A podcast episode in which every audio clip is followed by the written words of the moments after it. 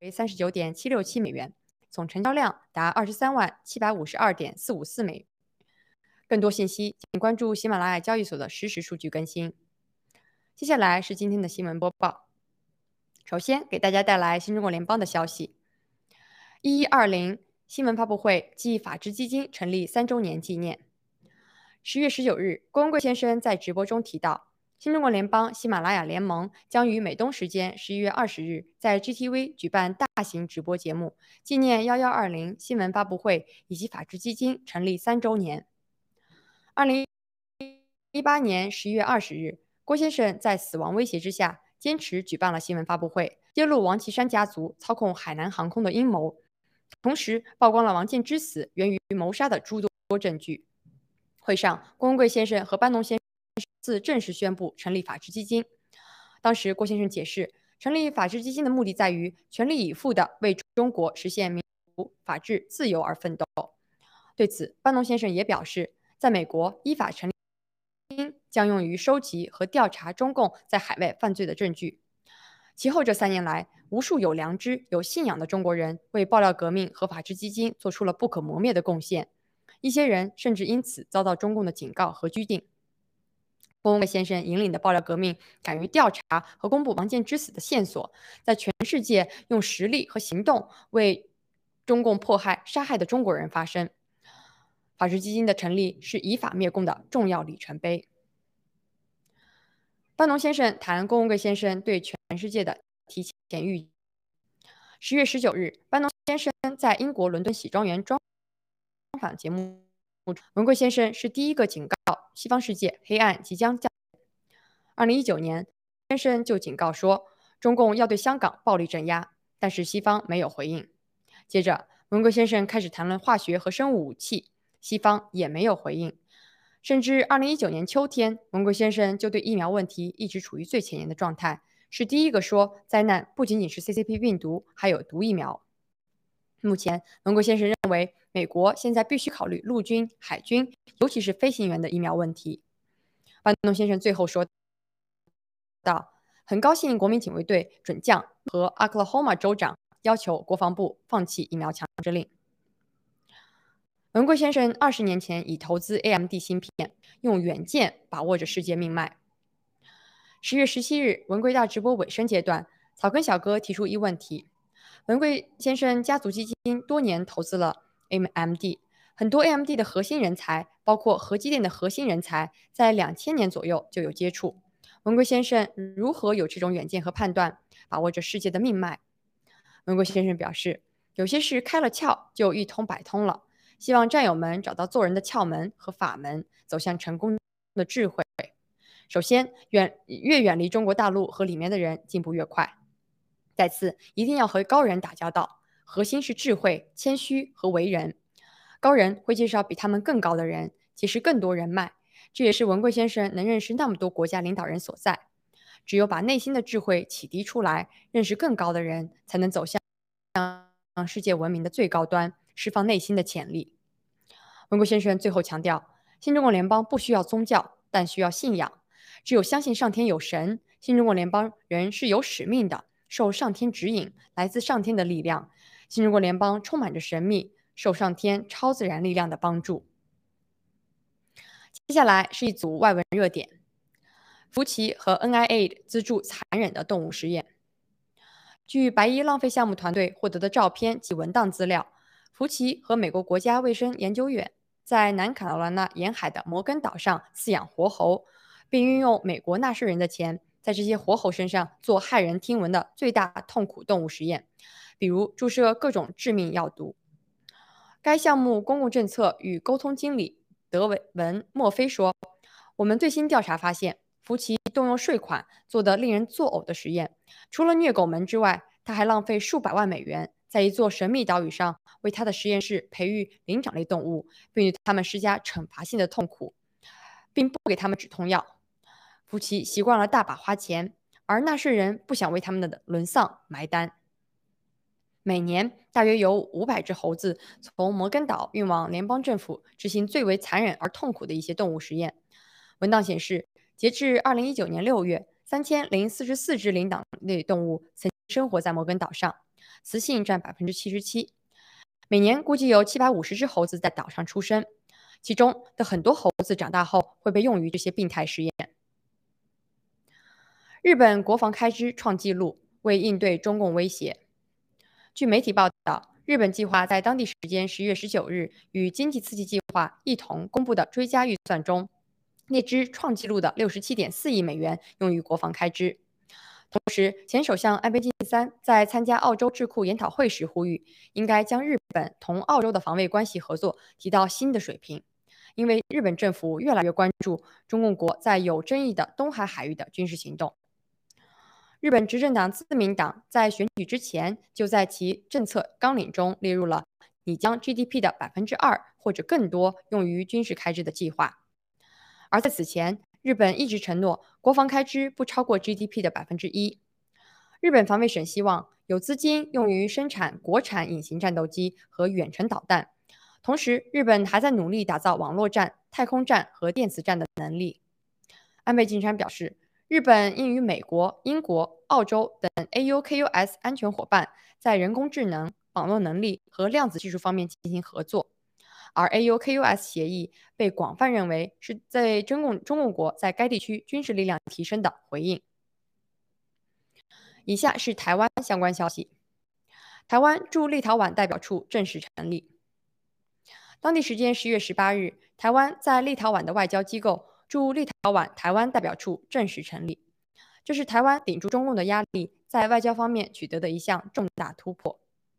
多年来，为了在国际舞台上孤立台湾，并使其从名称上显示对中共国的隶属关系，中共用尽各种手段阻止台湾在外交事务上使用“台湾”等字样。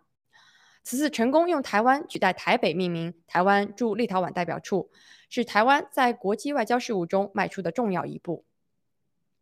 台湾官方资料显示，台湾目前有十五个邦交国，在七十二个国家一个管处，其中五十七国与台湾尚未建立外交关系。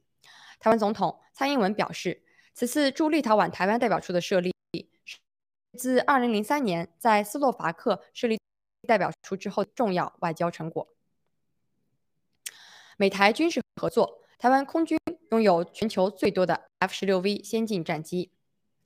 当地时间十月十八日，台湾空军在嘉义空军基地举行美国 F 十六 V 战机接装典礼，总统蔡英文主持了典礼，称这次美台的国防工业合作代表了美台伙伴关系的坚定承诺。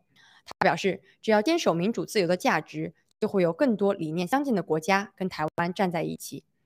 据报道，待采购订单全部交付后，台空军将拥有二百零七架。成为全球拥有此款先进战机数量最多的一支空军。F 十六 V 战机担负了战呃战备任务，为了对抗中共军事威胁，该机进行了改进和升级，性能不断提升。加上隐身、新式雷达和配备的新型武器，使战力提升了一代，进入了四代半战机的行列。就在典礼举行的同时，中共军机进入台西南防空识别区进行挑衅。被台湾空军在空警戒并广播驱离。以下是中共病毒及疫苗的相关些消息。澳洲总统敦促各州回归正常生活。十月十八日，澳大利亚总理莫里森接受媒体采访时，敦促澳大利亚各州和地区领导人后退一步，让澳大利亚人回归正常生活。莫里森指出，澳洲是个安全度过大疫情的强大经济体，在过去一年多以来。地方政府一直在指导澳大利亚人该怎么做，但现在是时候让政府退后，把自由还给民众，回归正常的生活。这是联邦工作计划中的重要任务之一。对于目前一些州激进的强制疫苗政策，莫里森说：“我们不赞成由政府强加的强制性疫苗。企业可以根据法律做出自己的选择，但我们不是要告诉他们做什么，或告诉澳大利亚人做什么。无论是否接种疫苗。”人们应该可以在布里斯班喝杯咖啡。佛州州长签署多项法案，限制私营企业对员工强制接种疫苗。佛罗里达州州长德桑蒂斯最近签署了多项法案，限制该州雇主强制员工接种疫苗。十月十八日，德桑蒂斯在在佛州布兰登发表讲话时表示，这是他们采取的最强硬的支持自由的反对行动。周三，在佛州立法机构的特别会议。上通过了四项法案。法案规定，私人雇主在不提供医疗或宗教豁免以及每周检测的情况下，实施强制一种疫苗接种是非法的。与此同时，佛州也政府就其欧莎疫苗授权进行了诉讼。十九日，德桑蒂斯发推称，佛州正在保护雇员和家庭的权利。佛州是自由之州，将阻止那些想通过强硬命令夺走我们工作和自由的官僚们。接种加强针后，英国新冠确诊病例数又创新高。据英国政府官方网站十八日报道，在过去二十四小时内，英国记录了四万六千八百零七例新冠病毒病例，这是自十月二十二日有四万九千二百九十八人新冠病例检测呈阳性以来最高的单日确诊病例数。截至目前，英国百分之八十八点一的人口接种了第一剂新冠病毒疫苗，百分之八十点一的人。接种了第二剂。英国副首席医疗十五日表示，英国总共有一千三百八十七万人接种了新冠病毒的加强针。十八日数据还显示，在检测呈阳性后的二十八天内，已有一百九十九人死亡。最后是中共国消息，阿里巴巴二季度盈利同比下滑百分之三十，在美股价逆势大跌百分之十。十八日，阿里巴巴发布第二季度财报之后，在美股盘逆势大跌，开盘后跌幅扩大至百分之十，港股收盘时也大跌百分之十一。据财报内容公布，本季度阿里巴巴营收两千零六点九亿元人民币，同比增长百分之二十九，而二零二二年财年总收入预计只增长百分之二十到三，创二零一四年上市以来的新低。注意的是，它今年第二季度净利润同比下滑了百分之三十九。阿里巴巴利润下降的原因，一方是墙内消费水平的下降，另一方面，自今年四月以来，中共以反垄断、共同富裕等名义给阿里巴巴开出天价罚单，阿里巴巴不得已用所谓自愿帮助、助力共同富裕等措施断臂求生。十八日，中共反垄断局正式挂牌成立，与阿里巴巴类似的墙内巨头即将面临同样的困境。以上是新闻播报的全部内容，接下来由主持人 Rachel、嘉宾 Ben 和 John 为我们带来今天的新闻看点和评论，请不要离席，我们马上回来。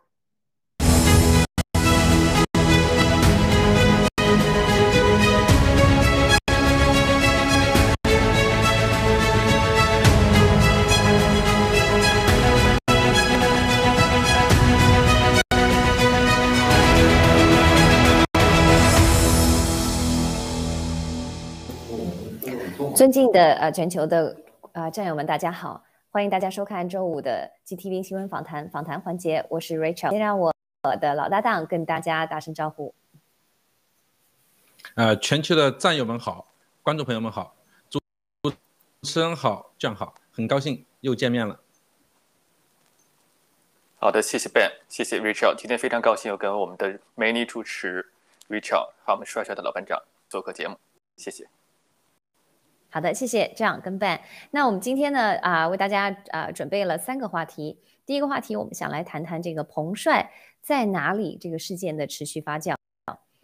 那第二个话题呢，我们会来讲一个啊啊一个有关中共军军民融合生物科技项目，关于华大基因项目的，在这个哥本哈根大学的被曝露的这么一个被揭露的这么一个新闻。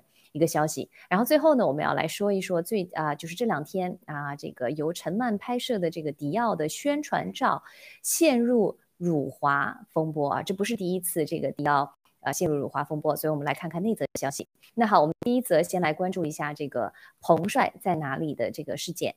那其实这个世界真的搞大了。那今天呢，美国白宫和联合国对彭帅遭性侵后失踪深表关切哈。新闻秘书长这个萨奇在白。白宫的今天的这个例行记者会上说，我们对有关彭帅在指控一名中共高官性侵后似乎下落不明的报道深表关切。我们与其他方面一起呼吁中共当局提供独立的、可核实的证据，证明他的下落安全，他的下落和他的安全。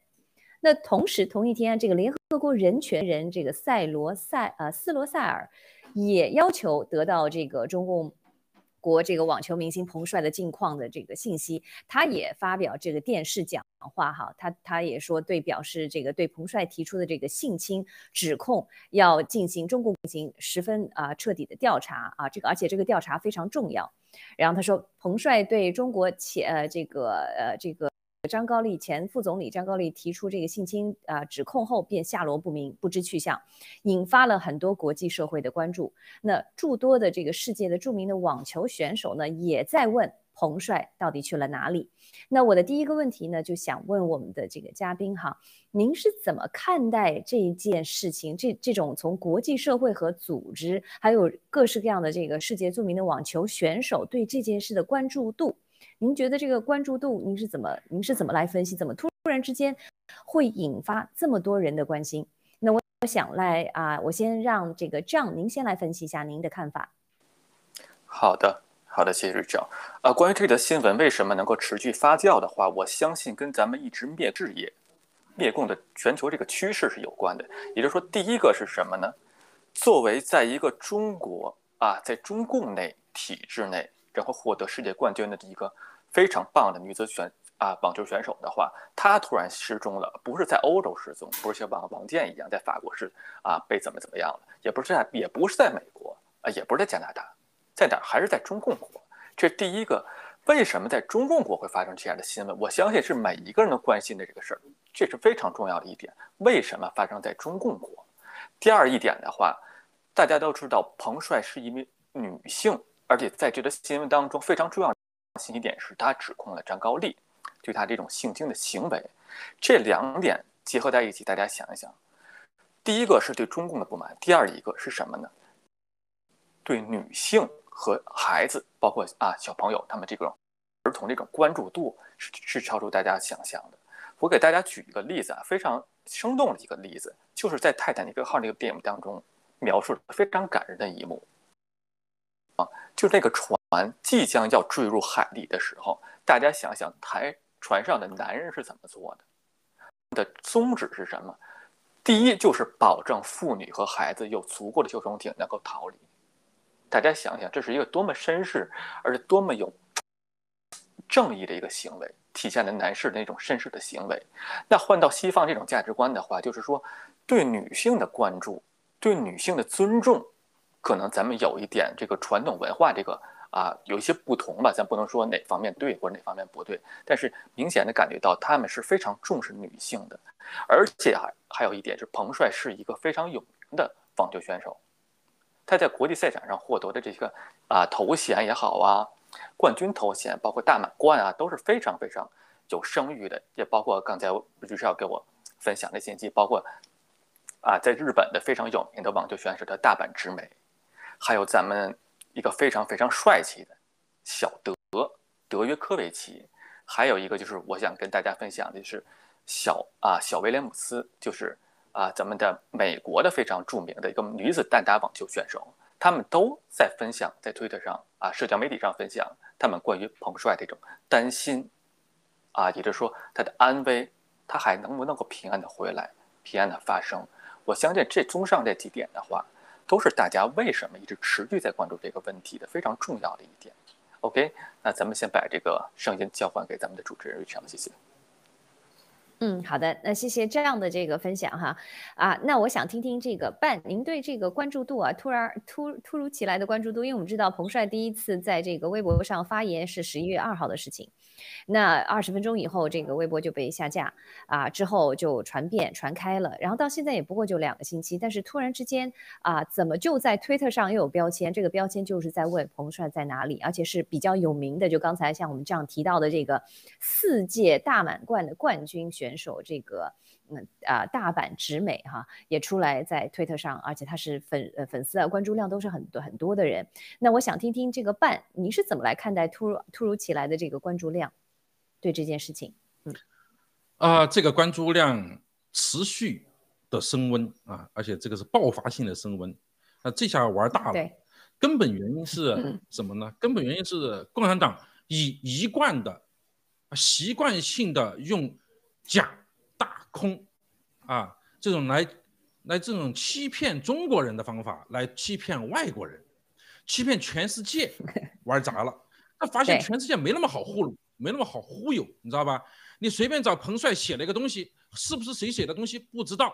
哎，彭帅说，我这个啊挺好的，我现在啊也安全，我在后续，嗯，你们也别打扰我了啊，你们啊这些话就看起来欲盖弥彰，全世界都不是傻子，你不写这个东西，可能大家没有那么大的愤怒。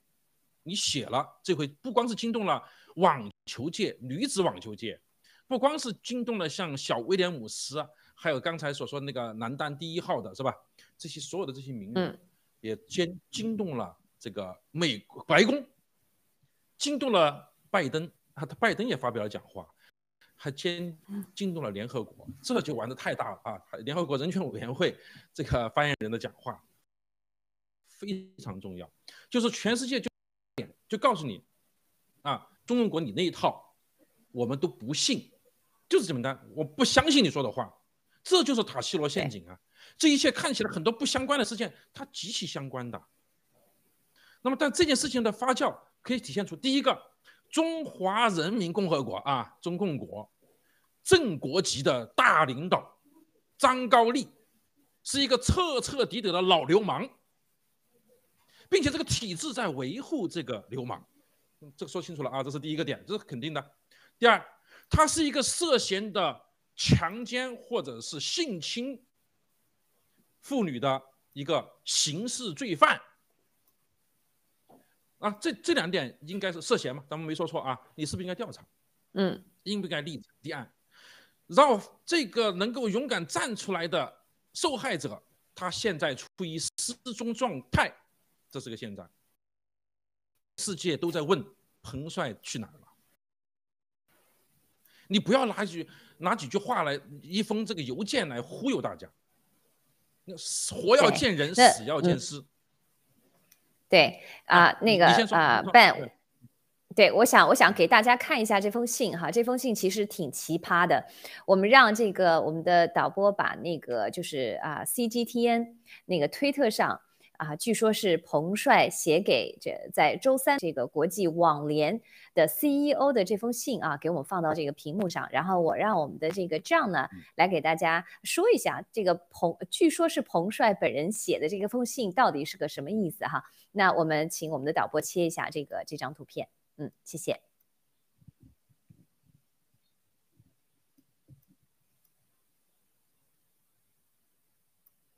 好，那我们导播还在在准备啊，好来了，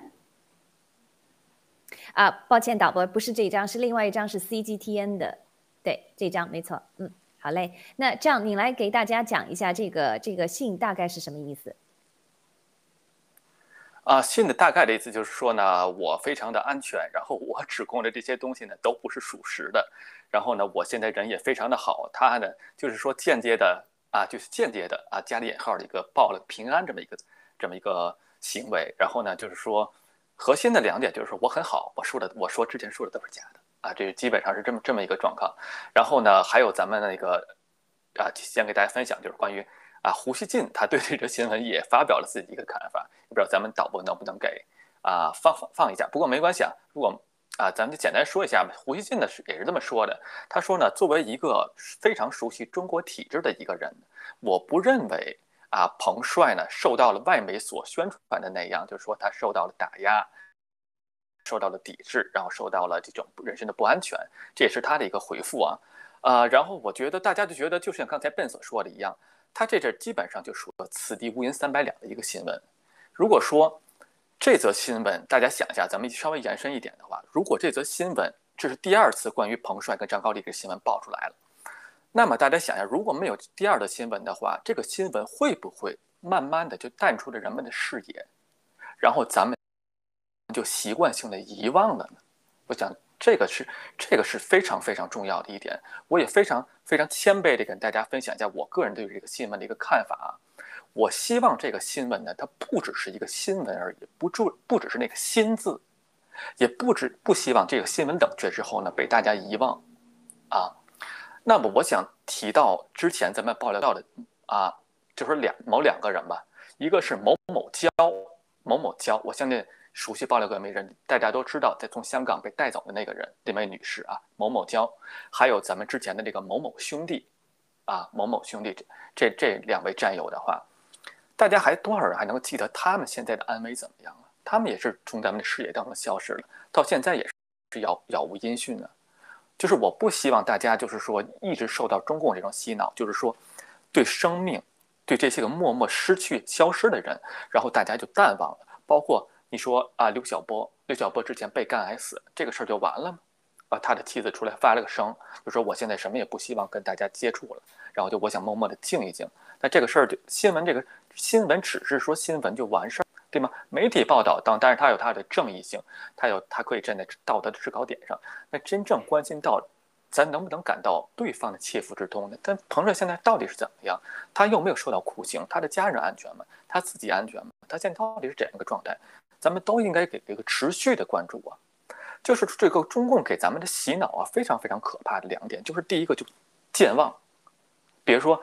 呃，之前那动车追尾那个事儿，大家还记得吗？哎，说死三十九个人，这事儿就过去了，这不可以，咱们还得要提这事儿，反复得提这个事儿啊。死的人就不能那么就白死了。第二一个就是对死亡人数数字这种冷漠。大家看最近的这些年的新闻，啊，某一个事件爆出来，什么桥塌追尾的，这发生车祸了，然后某某某地发生这个洪啊，你是流什么洪灾了，包括之前的这个啊大洪水。都是报了一个数字，这个数字呢，大家一听，哦，死那么多人，OK 啊，这就完事儿了啊，就如此而已。咱们咱们，其实我个人分享的时候，咱们还是应该要持续的关注一下。那我最后再说一点，最后这一点说一点，就关于咱们这个中国外交部啊，它有个例行的这个公告会，大家不知道有没有关注啊？啊，这个人呢叫啊赵立坚啊，赵立坚呢在回答这个问题的时候啊，非常非常有意思，就是就问记者，我给大家描述他那个表情啊，就是。呃，你们还有没有关于彭帅的问题？还有吗？请你们一并提问。我的答案很简单，这不是外交问题。OK，结束了。OK，日常我先分享到这边。嗯，好的，谢谢。这样啊，说到的这个人们健忘哈，其实我在想这件事情，如果只是在发生在国内，那老百姓健忘呢，其实真的是一种习惯了。他们很很少会为这些事情啊，比如说两天啊，热度一炒啊，记得那句话什么“宇宙无限大，地球是啊一粒沙”这样的话啊，笑一笑也就过去了。有可能当时会会觉得有气氛，如果或怎么样啊，但是过两天啊，又被另外一个消息啊，比如说我们待会儿要说到的这个这个 D O 的这个。辱华的消息啊，又给牵着走了，就忘了。但是这件事情，我相信不会这么快的淡却，因为我们已经看到这个已经已经搞大了啊，这个事情已经搞大了。那其实刚才的这封信，就是我们在屏幕上的这封信呢，很滑稽，因为这封信呢，就像刚才这样解释到的，前一段一共两段，很简单啊，就说啊，你这封信是在什么样的情况下写的呢？他据这封信说啊，第一句话开头第一段的第一句话，他就说啊，针对这个国际网联网上的这个。呃，更呃，关于我的这个消息的公布呢，我要发一个声明，我先要证明啊，他们说的消息被我本人给证实过，而且是啊，就发出这个消息在他们网站上呢是没有经过我的同意的啊，这是这是第一句话，然后第二句话他就说我我就像刚才这样说的，没有这回事儿，根本就没有性侵这个，我根本就没有提出性侵这回事儿，这完全是假的。啊，我也没有消失。他说我也不是消失掉。你你说什么人会说这样的一句话？如果他真的就是没有被消失，他怎么会说我没有被安，我没有被消失，我也没有不安全？他用的是我也没有不安全，这个是非常奇怪的用词哈。然后他说我现在在家里休息，嗯嗯，什么事儿都很好，非常好，一切都很好啊，谢谢你们。但是第二段的时候呢，他就说，如果你以后再要发布关于我的消息。啊，请你一定要跟我确认，而且得到我的同意才发。因为我作为一个这职业的网球选手呢，我感谢感谢你对我的这个啊关心啊，对我的这个啊这个关心和担心。但是呢，我要呃我要怎么呢？我要弘扬中国的网球啊，我我呃呃，如果我在未来有机会的话，我要尽力的去弘扬中国的网球。我希望中国的网球变得越来越好。你觉得最后这两句话是谁说的？是不是彭呃是？如果真是彭帅写的啊，别人代笔写的，这也这这封信其实很奇怪。所以在发了这封信的两个小时以后，马上这个 WTA 的这个主席兼首席执行官啊就发了一封信。那我们让我们的导播把这一封信也给切上来，我们来看一下他写的是什么。针对这个 CGTN 这个这个中共国的这个官媒的啊官媒的这个这封信。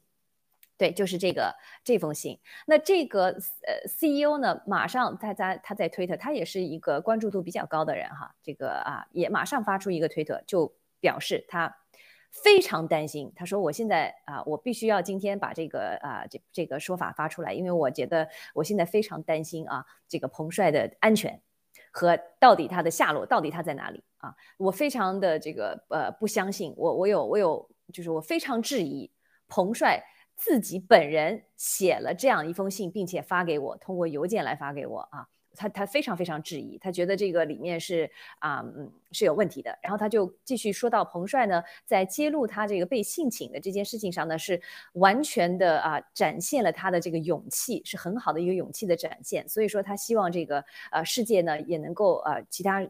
组织呼吁呢，也能够进行一个独立的调查，对这件事情，对彭帅的到底是不是安全，到底在哪里啊？这个包括性侵的事情进行一个调查。然后呢，呃，他希望彭帅最后能够啊被允许啊，他他用的是必须被允许啊自由的发生，不应该有任何的胁迫和恐吓。啊，不应该从任何的方啊方面来的胁迫和恐吓，当然他肯定是剑指这个中共哈，所以说他就说最后一句，他说所有的中女性的声音都必须被听到、被尊重。那我想啊，听听这个嗯，Ben，您对这封信在两个小时之后，在 CGTN 发出的这个推的两个小时之后，马上这个 CEO 回至 CGTN，你对这个这么快的速度回击 CGTN，你有什么样的看法？啊，我觉得这个中共，因为他在墙内，在国内已经为虎为呃作战，这件就是就是胡作非为吧，已经肆无忌惮，所以他质量作假的质量也就下降了哈，这个是非常不值得推敲的。但是我在这里并不想表达对这封信是否是有多拙劣，我觉得这没有多大意义。我们在想这出戏为什么越闹越大？从一个狗血剧演变成悬疑剧了，而全世界都在盯着啊，变成了一个热点焦点了。那么我觉得我们得有几个反思的问题。第一个，大家有没有看出来，这里面有很多的那种似曾相识的感觉，就是同样的配方，同样的味道，就像刚才 John 所说的，多年前啊不对就一年多前两前两年前啊，这个曲国娇文文贵先生的啊这个是员工曲国娇女士就突然失踪了，从香港就失踪了，不见人了。最后呢，大概这个是一年多还是两年才出来了，电视认罪。啊，电电视啊，电视出来了，这一我我我都很好，我没我没有被绑架，然后就开始开启了中共这种电视电视认罪啊这么一个拙劣的表演了。这种表演就连国内他也骗不了，在国外他就是一个犯法，他就是一个犯罪犯罪的行为。那么今天是彭帅用了这么一封邮件来，说不定明后天他就应该又开始了啊，旁边还摆盆花，要讲讲我很好。我太好了啊！我前面都说的是胡说八道，你们不要再打扰我的生活了。会不会发生呢？也可能，真的也可能有。好，第二个反思是，这回这个男女主角啊，一个是正国级的啊，国家级的大领导，一个是世界级的大明星，所以引起世界性的关注，甚至惊动了联合国，也惊动了白宫。那么想，大家想过没有？有多少？曲国娇有多少像曲国娇、像彭帅、像杨改兰？多少人在中共这七十多年的统治下受尽了中共的迫害的人？他们发出了声音吗？全世界有多少人听过他们的声音呢？还能想起他们的事情吗？这只是中共作恶千千万万亿亿之中的一件小小的事情。另外一个。反思就是我们要从中去反思来，就是说这个时候为什么有人也愿意把它做大，甚至拜登就表达了，很可能美国正在严肃的考虑外交抵制北京冬奥会，这个很有趣味，因为彭帅作为一个运动员，国际网联男男子网协、女子网协都表网联都表达了。如果这件事处理不好，我们宁愿退出中国市场。对，对吧？因为这是一个人，首先他是一个人，他不光是一个运动员，运动员他是一个人。你对一个人要有个基本的尊重，你不能让他消失就消失了。何况你是对一个弱势的一个妇女涉嫌的性侵，然后居然用这么拙劣的表现表演出来，世界是很愤怒的。但是这个愤怒的发酵，直接就是关系到体育界的问题。体育界纷纷出来发声，实际上，它应该对北京的这个冬奥会会产生直接的、有效的影响。如果如果啊，美国真的宣布外交上抵制冬奥会，那么我相信西方大多数国家会跟随。我们也看到了中共国的相对的反应。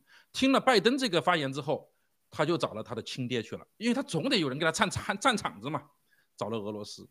啊，普京没有明确表态，啊，但普京很暧昧的啊，这个，这就是普京啊。你想这个事情简单吗？为什么普京不表态？主持人你觉得呢？啊，我想听听这样的说看法。我来，我继续说下去吧。不表态很简单嘛，你不就想叫我？我现在说不支持你，很简单。但是我为什么不说？不说就是你得给我哎意思意思嘛，你你出价没出到，我凭什么跟你表达？我去不去有啥了不起的事儿？说实话，这有代表啥呢？利益嘛，你得勾兑嘛，你你你想了我给你站个台子，对不起，交钱，而且立马兑现，少了不干，就是这么简单。普京多油啊，对吧？多聪明啊，是不是？这个道理很简单的。另外一个，我我老想问主持人问题哈，你喜欢打网球吗？不是，这个是个滑稽问题啊！啊，网球这个是一个很美好的运动啊，也是很高尚的一个活动。但是我想新闻连连看，大家想起这两天还有一个女性热点，就是 Grace 梦，也就是高歌孟宏伟的啊老婆，这回站出来，妻子接受了美啊接受了美国的美国美联社的采访，第一次这个高调的啊全露脸的，过去还是背影，你记得吗？上一次采访是背影啊，她老公被捕之后，出事儿之后啊，被判刑了十三年，好像啊，她是背影。嗯，对，十三年，没错，对，十三年，对。这回她这回她站出来了啊，接受美联社，她在这里面控诉了中共政权就是一个叫什么魔鬼，就是一个能吃自己孩子的魔鬼。对，好，那么我我刚刚问你为什么问你你喜欢打网球吗？你知道他和孟宏伟就是打网球认识的，网球场上认识的啊，所以这个网球今天成了一个 成了一个关联起来的小故事哈，挺有趣味的。他跟这个孟宏伟打网球认识之后，啊，这个眉来眼去啊，产生了呃天雷电接接地火吧，就是对上眼了，回去各自离婚啊，成功上位。那么我我想把这两个故事对着一起看哈，彭帅他们他和彭帅的对比都攀上了高官，只是不同的是彭帅的官更大啊，更牛啊，国籍正国籍，啊，不同的是人家攀上了啊，小三转正了。他没攀上啊，这是这两个啊，这是这，这是两条线。结局呢，他们都是受害者啊，一个是彭帅自己成了受害者，一个这个 Grace 高啊，Grace 梦高歌间接成为受害者，也是直接受害者，她老公被抓了。这这两个故事给我们很大的启迪，无论你是体制内的还是体制外的那个人，无论是权重的还是呃还是上位的，在中共这个角斗地下、邪恶的体制下，都是受害者。没有赢家，你沾上他，谁沾谁倒霉啊！另外一个启示啊，另外一个启示，我就觉得是这个，这一次体育界纷纷站出来，如果能继续发酵下去，把这个 Where is 彭帅哈，这个继续发酵下去，我相信可能引起成一个全球性的体育界的脱钩，我们都抵制你这个冬奥会，这。就是一个非常了不起的运动，它实际上是通过体育，通过对彭帅事件的关注，表达对中共所有的一这整个这些年来的作恶的一种强烈的反弹。全世界，你们发现可笑的一个现象吗？病毒溯源没人去这么热闹的去去高呼振臂高呼，一曲狗血剧闹到全球关注的时候，这个世界已经。相当的滑稽了，中共犯的罪可不是这么一点点，可不是一个简单的悬疑剧啊，狗血剧变悬疑剧这个事情，他是犯了灭绝人人类罪呀，他不是灭绝种族罪，他是灭绝人类罪，所以这是通过这一个彭帅事件窥斑见豹，看出中共的邪恶。谢谢。嗯，分享的非常好，谢谢老班长跟我们分享的这个呃高歌和孟宏伟的这个通过网球认识，我还真的不知道哈，我相信很多战友有可能也是第一次听说。那其实我觉得为什么这个事件，你分析的非常对，我觉得对我们的这个奥运会很有可能能够导致世界各国现在站出来抵制冬奥会，因为这有可能真的是一个导火索，因为我们知道在这个性侵这个本身这个这个这个刑事犯罪的这么一个。啊，形式是非常受到西人的唾弃，因为我们知道在西方有一个运动叫 Me Too 啊，我不知道啊，我也是这么一个运动，它也是有标签的啊，大家可以在推特上 Me Too。那其实就是性侵的，如果你是尤其是性侵少年儿童的人，你一生啊，在美国的话，你一生都是要带这个啊，就是你你活动范围区内啊，就是有有警报的，就住在你周围的人，如果你超过范围区，你都会自动发那个警报，警告周围的人啊，说这个人曾经啊有这个人在活动。而且你是一辈子的，所以说，这个性侵本身这个事件是西方人是非常重视的。当然，这个世界的确出了问题啊，这个病毒一直在杀人，没有人关心。这么一个狗血剧，居然有这么多人啊去关注。但是不管怎么样，不管中共今天的恶，今天他捉襟见肘啊，再再怎么遮羞布，它遮不了。它能它能遮这个疫苗呃一会儿啊病毒一会儿，但是它遮不了这个性侵的这个丑闻，所以这一块被爆发了。所以说不管怎么样，我觉得对我们的这个新中国雷破的这样的一个呃呃宣传真真信息的这么一个一个一个一个事业来讲，都是帮助。所以说我觉得这非常有可能，我非常同意这个办的分析，导致这个冬奥会的这个不能举办成功哈。那好，那我们就啊来转到我们第二个话题，想要说一说的这个。呃，中关于中共的另外一个啊，一个新闻是这个中共是路透社今天啊十一月十八号昨天啊发布的一个新闻，是说这个哥本哈根的大学的一名中国教授叫张国杰的教授呢，与中共军方秘密进行基因研究。那那这个张国杰教授是在这个哥哥本哈根大学里面做研究的，他是受雇于这个和哥本哈根大学的。啊这么一个研究人员，但是他并未透露啊向这个哥本哈根大学透露他和军方的秘密的基因研究，啊因为这个张国杰教授呢是是受雇于还受雇于这个深圳基因巨头华大基因啊这个华大基因我们已经听了很多很多遍了啊，他在这个国外布的局啊等等，那这个张国杰和他的一个学生与中国解放军的实验室合作，PLA 的实验室合作。研究什么呢？他们研究将猴子暴露在极端的海拔环境中，以研究他们大脑，并开发预防脑损伤的一种新药。而且这个这个项目啊，被定为这个中共军队的首要任务，即让解放军可以在高原作战。啊，那我的问题就来了：为什么让解放军在高原作战成为军队的首要任务？这个里面有什么蹊跷？难道他们想在这个青藏海拔高原很高的地方进行作战吗？我想听听这样的分享。好的，谢谢瑞章。呃，关于刚才那个新闻，我再稍微补充一点啊，就是失失踪的彭帅，包括啊曲国雕还有陈氏兄弟，啊，我希望体制内战友，如果你们能够枪口往上多抬一寸的话，我的非常感谢你们，谢谢。呃，关于这个新闻的话，大家想一想啊，他发展这些个。啊，用猴脑，然后研究人脑，然后呢，可以在高高海源啊、高海拔的地区个生活。呃，大家想想目的是什么？就像刚才瑞少问问的这个问题，你说他发展这些科技的话，但甭甭管是什么科技啊，从外面偷盗科技也好，或者他自己山寨也好的话，大家想想，他这个发明这些个科技的话，他是真的为了你好吗？他是用科技给来造福百姓吗？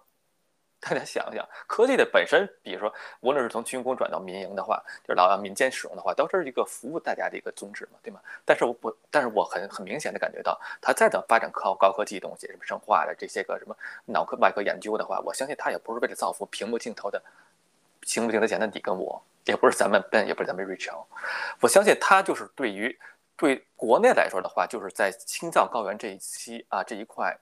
地方生存的这些个藏人，我相信他有他独特的制啊镇压的一个手段，让士兵可以快速的出击、快速的反应，而且不受高不受高海高海拔然后缺氧这种影响。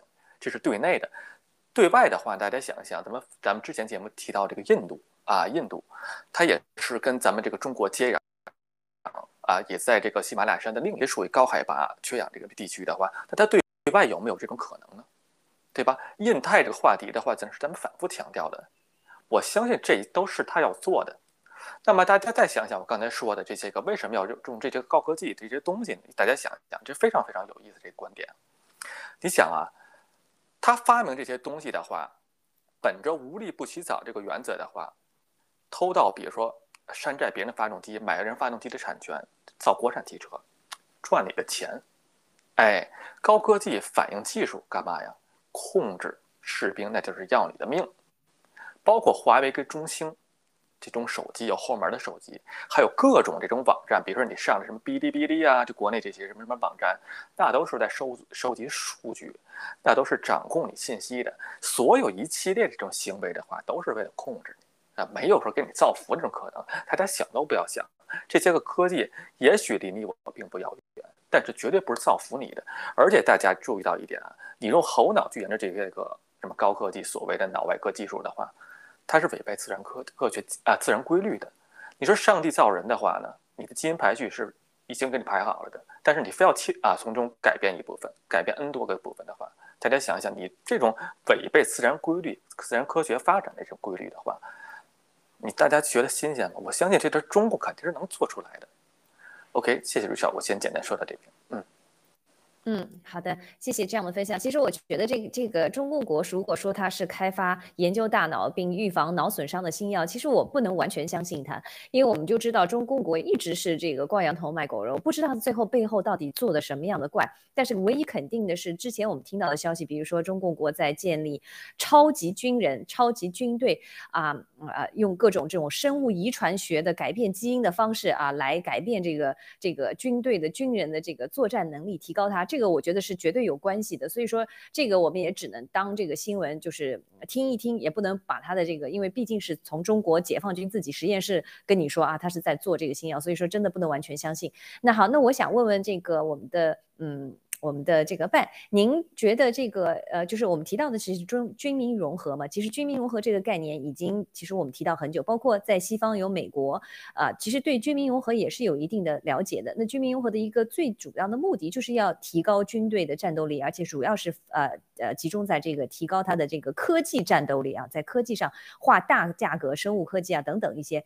那你你你对这个呃这个新闻报告里是这么讲的，他说这个哥本大哥本哈根大学根本不知道啊，这个张国杰在秘密的和这个中国军队啊啊做这样的一个实验，他们完全不知道，他们是怎么发现的？很偶然的一个机会，他们发现他们其中的一个基金啊，就是哥本大呃哥本哈根大学为这个张国杰出部分的工呃提供部分的工作嘛，提供资金，那他背后的资金呢是由两个丹麦的基金会出资的。其中的一个基金会呢，发现了中国军队被错误的记为赞助猴子研究后，然后他们就觉得，哎，不对啊，没有中国军队呃赞助这个猴子研究，怎么就写错了呢？他们开一开始以为是个错误，然后最后从这个错误开始才发现了引开，才发现了他原来这个张国杰和中国军方的确是有联系，而且这个中国军方深度参与到这个研究里面来。您对这个新闻，您对这个外国人对这个军民融合的这种。啊，本质的了解，你你觉得他，你觉得他们到底了不了解什么是军民融合？你觉得惊讶吗？好，他们在错误的发现了这样的一个问题。呃，我不我不惊讶，尤其是爆料革命，听了七哥这个四年多的这些呃直播的人是不会惊讶的。军民融合这个，首先大家知道这个是个什么样的一个情况，西方是真的不知道哈。首先说，军民融合是一直就存在的。啊，我想说说，那么就在今年的四月八号，应该是美国商务部对七家中共的叫做超级计算机啊超算实体进行了制裁。好，那么中共，而且在这个时候，这就已经美国已经关注到中共的军民这个叫什么军民融合项目了啊。那么中共在这个美国的制裁行动开始之前的贸易战。之初就已经开始在他的网站上开始删掉了很多与军军民融合相关的信息啊！我不知道大家注意到这些报告，这是四月份的报道啊。那么中国的这个军民融合是个什么东西呢？它实际上是中央军民和融合发展委员会办公室，也就是中简称呢叫做中央呃军民融合办。它是属于中直机构，中央中共中央直属机构，啊，它的发展历史是什么？以前国国防科工委啊，这些工业军工企业这种慢慢发展起来的，而它正式成立呢是在二零一七年。它的第一任负责人是谁呢？世界宇宙很大，地球是一粒沙。你喜欢打网球吗？的那个男主最佳男主角，中南海正国级老流氓。涉嫌刑事犯罪分子张高丽，第一任就他，就是他。哎，所以今天的新闻很巧合啊，把这几个混蛋都，他这个这些故事都串起来了，都合起来了，合起来了啊！咱们又把故事讲圆了啊，就是张高丽啊，他的继任者是谁呢？韩正啊，都是这些老长毛。那这么高级别的直接领导的军民融合项目，他能简单吗？他从他生下来那天起，他就是军工背景，好不好？而他们最在意的、最成功的，不是重庆的嘉陵摩托车啊。我们以前是生产这个军工不行，我们改一改，正变成摩托车了，那就是最 low 的啊。是生产洗脸盆了，那就是已经混不下去的军工企业，要 要倒闭的啊。它真正的发展就是在 IT 行业、人工智能、通讯。信息与通信行业以及生物科技方面对西方的有计划的渗透，包括那个千人计划，西方这些人怎么能够知道呢？而一个是真不知道，一部分人，一部分人是假不知道。为什么？南京黄了呀！我可以告诉你，我亲自见知道的项目，贵州省一个，哎呀，这个屌，我的名字都叫不出那个大学。那更 low 的不 low 的，可能在中国算最末流的大学，跑到新西兰来，要看跟这个最几最好的几所大学，看能不能引进人才，啊，开出各种筹码，一年也科研经费多少啊？是华裔要，不是华裔洋人也要，要干嘛？出钱嘛，让你舒舒服服到那里去享受待遇，还有美女相伴，你的科研成果不就是人家拿走了吗？所以你说哥本哈根大学，他突猛然醒悟，你听听七哥直播就清楚了嘛。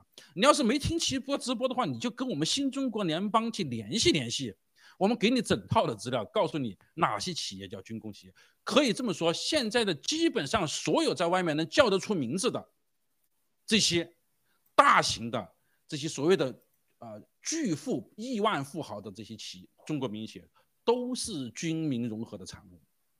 它的背后都是中国共产党，说军民融合也就简单，其实就党企，也就党企，也就是那那几个家族之企业，他通过渗透蓝金黄，套盗取技术来干什么？他只有两个目的，就像刚，他不是研究怎么造福人类，造福中国人民，他是想怎么利用这些作为我的控制你的武器，发展科技来剥夺你的经济，控制你的信息，掌握未来。控制未来，控制世界，不就是干这么点事儿吗？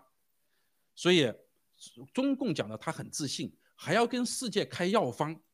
你首先看看这帮人最高位了，这张高丽已经排前几位的了吧？正国级了，中国数都数不去几个人，总共有几个正国级啊？就是这么一个货色。他不是光是他是一个货色，你看他在跟彭帅在里面干事儿，老婆站岗的。老婆差不多不得扶一扶他，帮帮他，再纠正他的动姿势。哎，这个姿势不对，那个姿势对才行啊！这是怎么一帮变态的流氓集团？就这种人在掌握着中国，你可悲不可悲？一个国家的强大不是靠你多能够偷，多能够骗，啊，多能够绑架别人，多能够欺负你的老百姓，让你老百姓不敢发言，发不出声音，找些这个啊假的、虚假的，甚至群众演员来表演表演的。这不是强大，嗯，这是懦弱，这是落后。文明的表现是什么？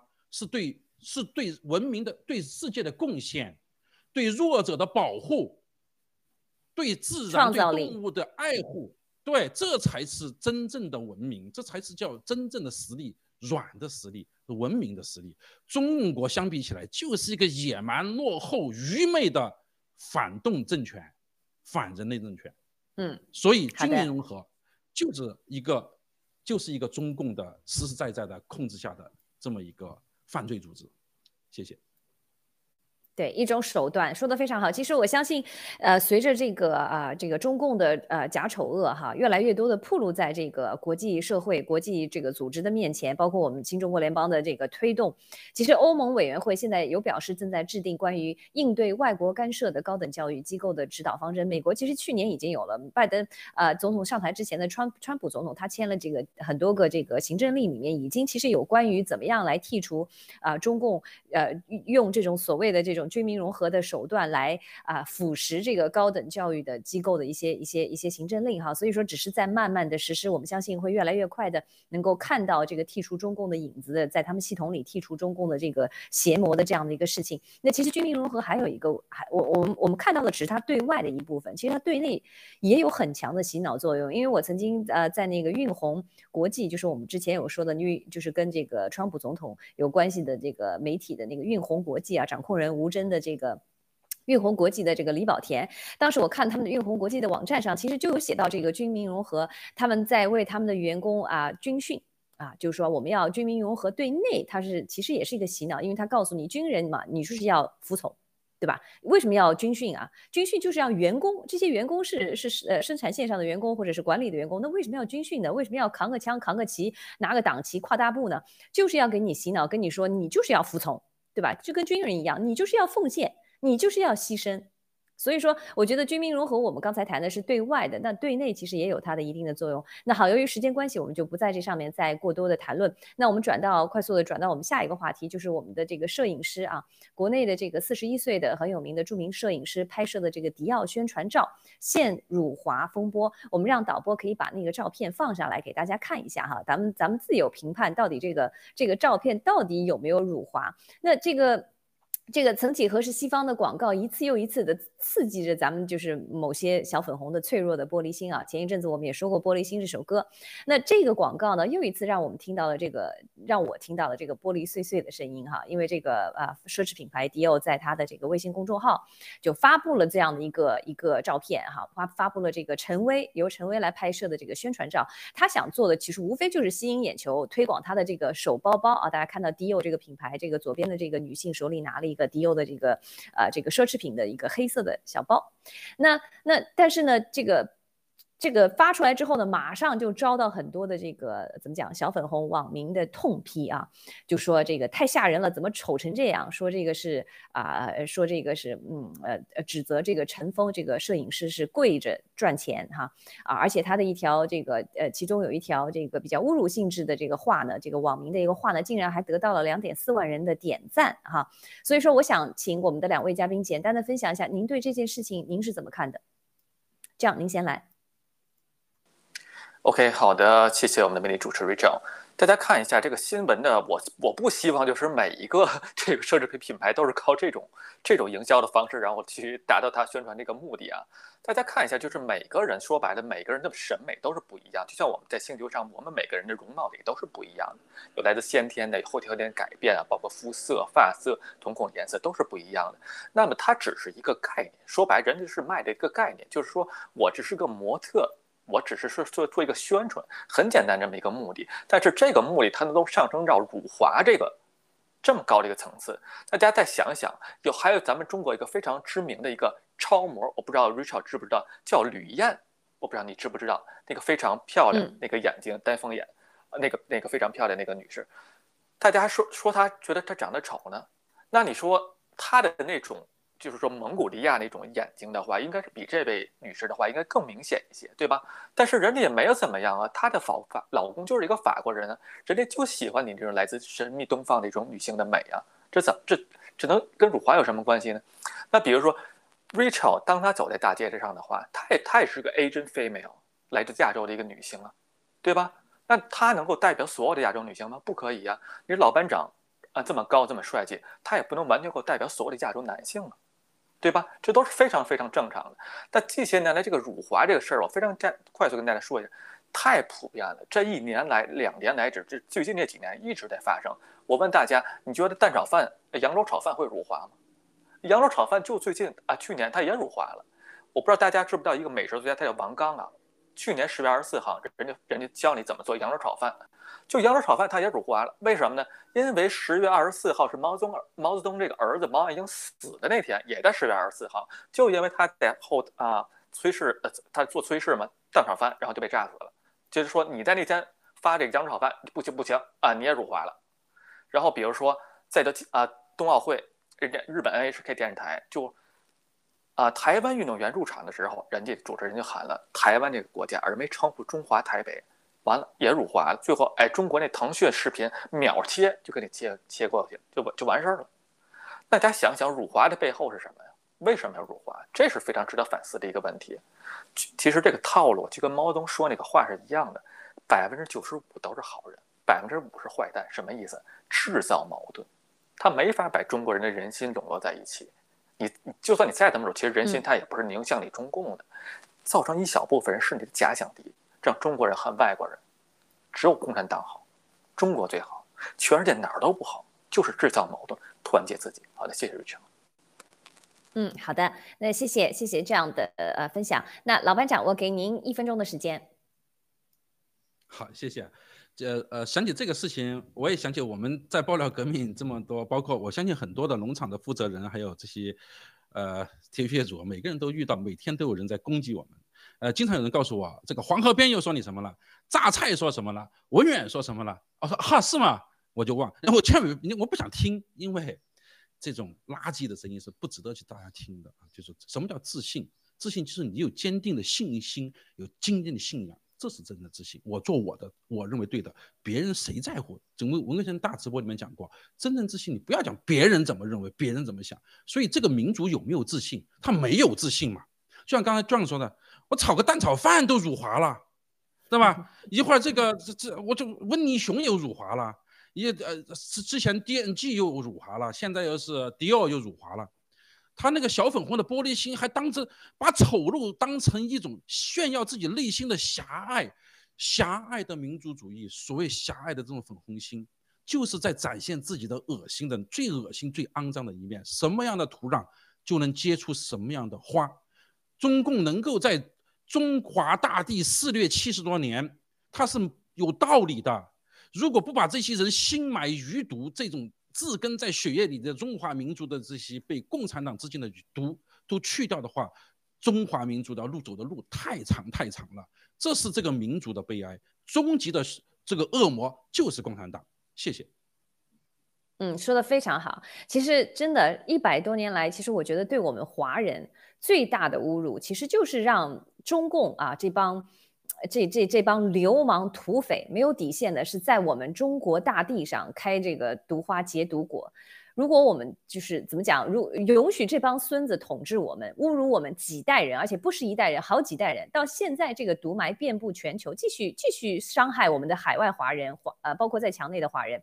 所以说，华人的形象在世界上是越来越差。有越来越多的国家，我们也知道，从文贵先生的大直播，有越来越多的国家的人啊，外国人对我们呃是其实是非常不喜欢的，甚至是呃是是有有有态度的啊，有有这个态度的。所以说，这不是人家拍几则广告啊，这个。摄影师拍了几张广告就能得出的一个结果啊！其实我们为什么会被别人瞧不起在世界上？其实真的是中共作恶百年啊！我们自己也懦弱、自私啊、愚蠢了百年啊，被这样的一个政党所统治。所以说，现在在全世界只有新中国联邦在维护华人的形象和利益，只有我们在说真话啊，在为华人啊这个加油呐喊。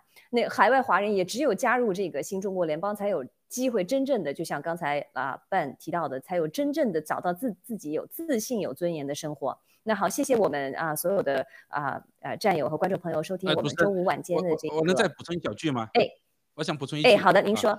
就是好，不好意思啊。对这个，为什么他们敢去这粉红们群起而攻之，去对这些什么迪奥啊，还有所有这些西方的这些所谓反华进行攻击？因为这是没有成本的。是没有危险的。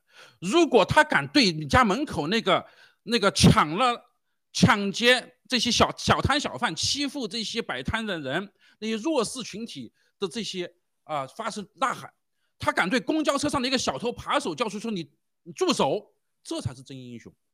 这是这个时候他就萎缩了，他就他就装看不见了。这个世界上只有一种人，一种中国人，能够敢于面对危险毫无惧色。团结在一起，跟世界上最强大的敌人做斗争，就是新中国联邦的这些人，这才是真正的英雄。所以跟他们比起来，我觉得中国人是有希望的啊！我们我们中国人的希望就在新中国联邦。谢谢大家。一点没错，非常同意，谢谢。那啊，祝全所有的这个观众朋友周末愉快啊！我们明天下期节目再见，明天早上八点半，晚安。谢谢您的收看。